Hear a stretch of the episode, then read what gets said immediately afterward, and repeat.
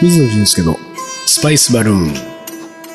本日のゲストはメタバラッツさんです。こんにちは。こんにちは。えー、テーマ。熱狂インドのワールドカップ。はい。これはですね、うんまああれですよ。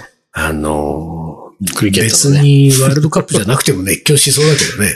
そうですね。ええ影響することはいいっぱいあるんですけええど、これはちょっと印象に残っている うん。話を、うん。まあ、ものすごい短いかな。あ、そう。今その言いかけたけど、クリケットだっつっいてやクリケットワールドカップが4年に一度に、まああるんですよ。それはさ、どこでやるのその、それは同じサッカーと一緒で場所が違うんです。開催場所でが。もさ、クリケット人口って世界、まあ、どんぐらいかは別としてさ、国としてさ、例えば日本でワールドカップ開催できないじゃん。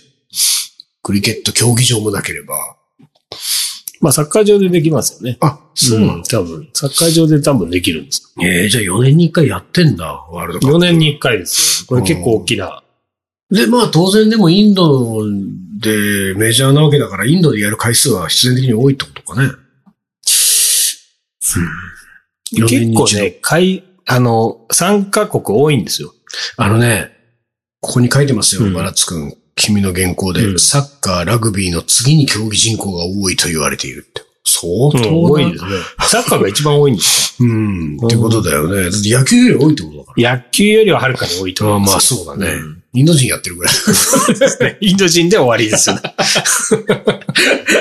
インド人で全世界の。野球人口より多い。まあそうね。インドのクリケットナショナルチームはなかなか強い。それは強いだろうね。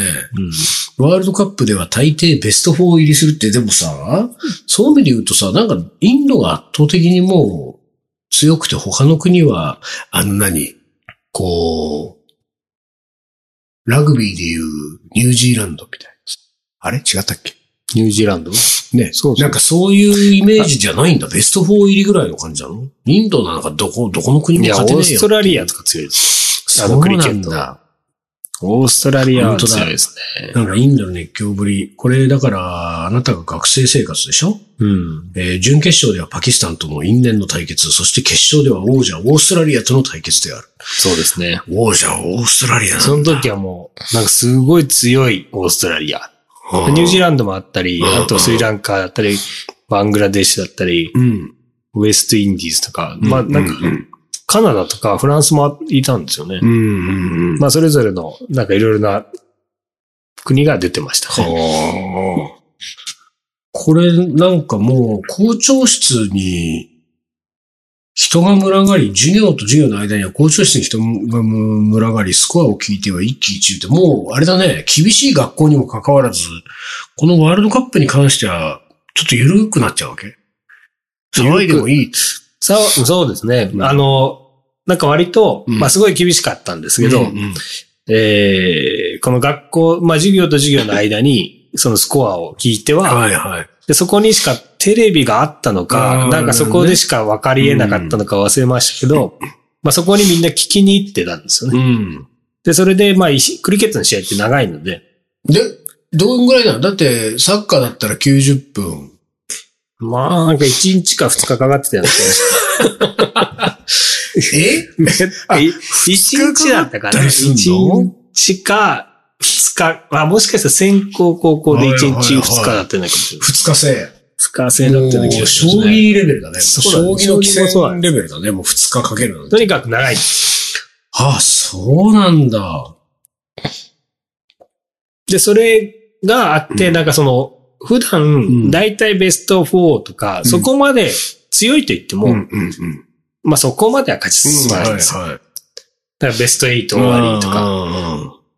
ただ今年、この年は、なんかす異様にこう、決順調勝にに行っちゃ行っったんだもんてね、決勝戦まで行ったんですよ。だから4年に一度の決勝戦で、うん。まあ日本が、まあ日本、ちょっと比べると違うかもしれないですけど、日本のサッカーチームが決勝戦に行ったような感じでもあるから、そうだね。そんなもん。すごいことでいすやよいね。やいやいやいやいや。大騒ぎだよ。大騒ぎですよね国中が。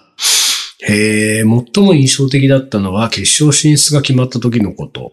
パキスタンとの試合に勝った直後である。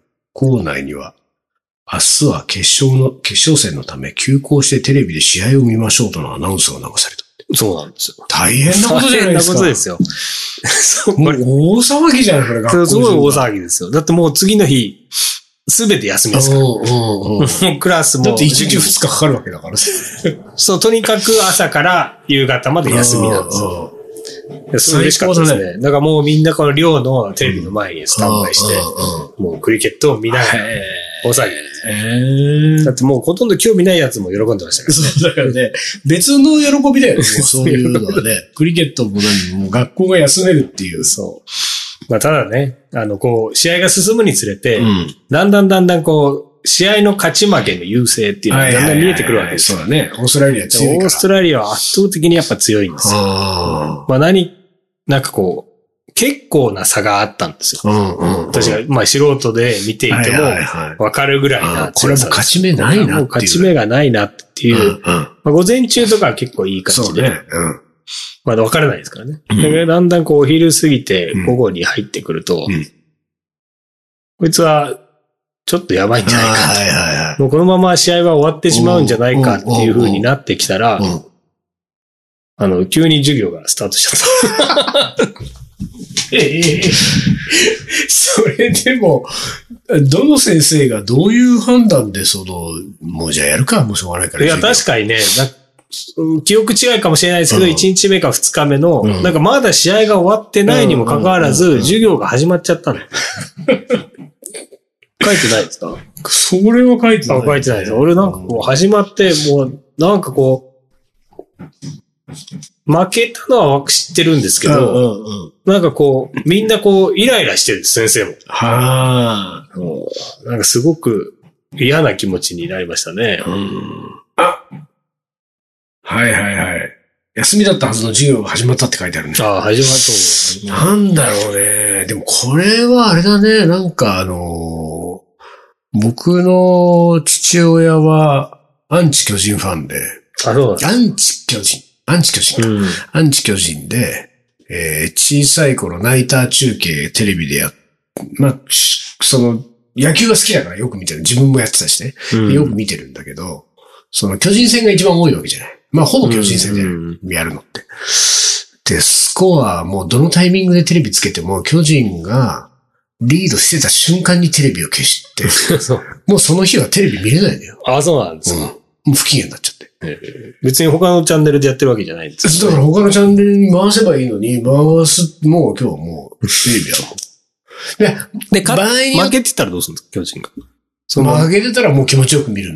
あ、じゃあ、いずれにしろ、キャ、あの、テレビは野球中継だけなんですか、でも野球中継も、その、き俺の記憶だとね、巨人が負けてれば、なんか、こう、ザッピングして他の番組行ったりとか、時々巨人に戻って、あ、まああ、いい先生負けてるぞって いうね、酒がうめえなみたいなことなんだったはずなんだよね。で、なんだけれども、巨人が勝ってる時にはもう、もうその日は、ま、あの、バラッツの高校と同じような空気になる。いい家庭内がも勝ってんう、うん、ちょっとなんかし、ピリピリっとしてうる。んなんかこう、シーンとしちゃったりなんかして、もうテレビ見れないみたいなさ。そういう感覚が、だからあれだね、昭和の親父、日本の昭和の親父に近い感覚が、当時のインドの先生にもあったってことだの。ね。 そこが漂ってたんですね。不機嫌になっちゃって授業始めちゃうのだっいや、不機嫌になって授業始めないでほしいですよねて。。そうだよねそ。のまま、ちょっと今日はもう、落ち着いて。うんね終わりだっつってそうね。負けそうですよね。あの時う、んこっちも嫌じゃないですか。こうまそうだね一応応援はしてるんですいいこと何もない。何にもないですよ。そのなんか応援してるインドは負けそうな上に、授業が始まったん授じ業ゃない始まるわ。みんなピリピリしてる。 でも、その、授業、あの、あれだね、なんかこう、あのー、それぐらいの影響力がやっぱりスポーツの方にあるんだね。うん。まあ、とにかく、あの時は、休みだったね。ういやーでも本当にあの、クリケット、クリケットしてましたよ、皆さーん。ん。もう放課後はクリケット。もうみんな、なんかサッカーやってた人も、バレーボールやってた人も、うん。バスケットやってた人も全員クリケットをね、その時はやってましたね。へーでも、クリケットのワールドカップがさ、当然めちゃくちゃ盛り上がるんだろうけれども、別にさ、例えば4年に一度のオリンピックとかはさ、インドはどうなのそれはそれでまあなんかオリンピックはね、そんなに盛り上がらなくああ、まあ、なんかそうそのイメージとしては、なんかあんまりですね。そうだよね。今年オリンピックだなっていう感じでもないと。そもそもあんまり出場してる人がいない。そうだよ。ね。うん。うん。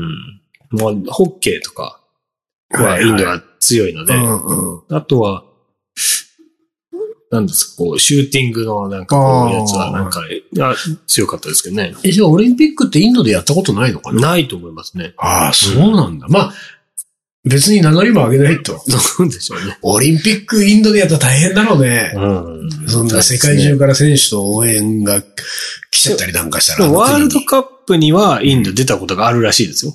ああ、その、すあのクリケットではなくサッカーの。ああ、本当。私なんか全然信じられないんですけど、結構昔の話で、うん。どうやらこう、どこでやったのかなうん。ブラジルかどっかでやるとかうん。いうので、こう、まあ、遠くから皆さん行かなきゃいけうない。で、その当時はなんか飛行機も結構乗り継いでん。行くことになるので、アジアの国っていうのはなかなかブラジルに行くのが大変っていうそのうで、ね。うん。様々な国々が、まあやっぱりこう、ワールドカップっていうことですから、うん。まあ世界中の国が参加してようやく、うんまあ強い弱いはね、置いといて。で、アジアの国がどんどんどんどん辞退してっちゃったんですああ。よ。で、何番目かにインドの番が回ってきて、て。で、結局インドは、えー行く、行く。じゃあ行こうかっ行つこうかってな って、やってきたらしいんですけどね。ああ、本当そに。の時は唯一ワールドカップに出場した。あっあ、ていうなるほどね。ただなんかどうやら靴がなかったっていうのは、あそあるうら。しくスパイクを持ってなかった。でも、あの、インドが、その、なんていうか、そのスポーツイベントで、インドの選手が海外に、まあ出てって戦うのはね、別になんか、うーなんともなさそうだけれども、インドでその世界規模の、その競技が行われるっていうのは、本当になんかその想像がつかないね。世界中の人がインドにやってきて、インドの秩序の中でうん移動をして観戦するっていう中国でオリンピックあったじゃないですうか。んうん。あれって初めてだったんですかね。いやー、やってやそっうてじるゃんですよない、うん、俺もオリンピックに詳しくないんでうね、んなんとも言えないんだけど。いや、でもどう、だって、なんかそのオリンピックっていうことをきっかけに競技場だったり、その交通道の便だったり、いろんなものが整備されていくわけじゃないそうでしそたのね。ね、あの、いろんな国の。うんインドどうなるんだろうね。イどンドはこねでやるんだろうね。ムンバイデリーじゃないですか。デリでもデリーは、大気汚染がね。そう。う。そう だよね。PM がすごすごいいでっすて、ねちょっともうその、私あの、一昨年、うん密ですかね。なんか3年前になっちゃうのかな、もあれすごう。かったでしそうょ11月ぐらい行った時はすごいで、 800? うん。うん。は日本1位とか2位とかです。うん。そうだよね。北京150とか。うん。デリー800とか。もうさ、ゴールテープが見えないよ。いや、見えないですね。うんクリケットのボールなんか見えないですよね。そうだよね。うんそうだよね。ああ、だから、まあそうか、そういう意味で言うと、そのなんかその選手のこう体調管理とかそういう面でもね。でもちょっとさ、想像するとなんか面白いけどね、世界中の選手が、まあ別にオリンピックじゃなくてバンガロールとかでやるんも。じゃないですか。ああ、そうそだうね。ですね。整備されてそうだから。せい、あた、割り比較的新しく作られてきた街ですし、でもさ、いずれにしてもさ、そのね、オリンピックだろうが、そう、その他の競技でもいいんだけど、世界中の選手がインドにやってきて、うん。インド料理食べながら、うん今日、その試合に出るわけでしょそうそですねれ想像するといいねな。うん面白いですね。みんな、あの、戦ってるけど、うん。